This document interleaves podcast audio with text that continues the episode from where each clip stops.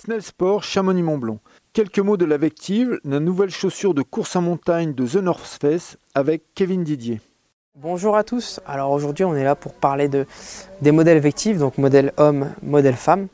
Euh, modèle donc qui va et qui est connu pour sa fameuse plaque carbone, donc l'insert qu'on voit juste ici ou l'insert que l'on voit ici, qui va servir de faire le lien entre la tige qui va être en matrix, donc entreprise française, donc assez solide, on va dire, c'est un, un mesh qui va être renforcé, et la semelle, voilà, le bloc semelle, donc North Face.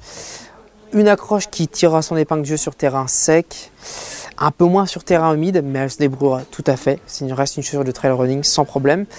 La caractéristique maintenant de la chaussure, c'est qu'il va y avoir un basculement qui va être vers l'avant grâce à quoi? À la plaque carbone. Basculement qui va être vers l'avant, donc qui va créer un dynamisme de la chaussure et un dynamisme au niveau de la foulée. L'intérêt de la plaque carbone, deux intérêts principaux le dynamisme vers l'avant, mais aussi en descente, la réduction de la fatigue au niveau musculaire quand il va y avoir les impacts, parce que les impacts vont être absorbés en partie par la plaque carbone, ce qui va aider en fait voilà, à, ne, à, moins détruire de fibres, donc à préserver la fatigue sur du long. Pourquoi je dis ça? Car c'est une chaussure qui est destinée à du long, donc moyen à longue distance, donc 50-60 jusqu'à beaucoup plus. Voilà, elle a été réputée notamment pour la, dernière, le dernier UTMB en 2019 où Pocapel portait ces chaussures-là lors de sa victoire, ou encore l'année dernière quand il a tenté son breaking 20 heures. Donc voilà, c'est développé par The North Face, voilà, donc développé à Annecy.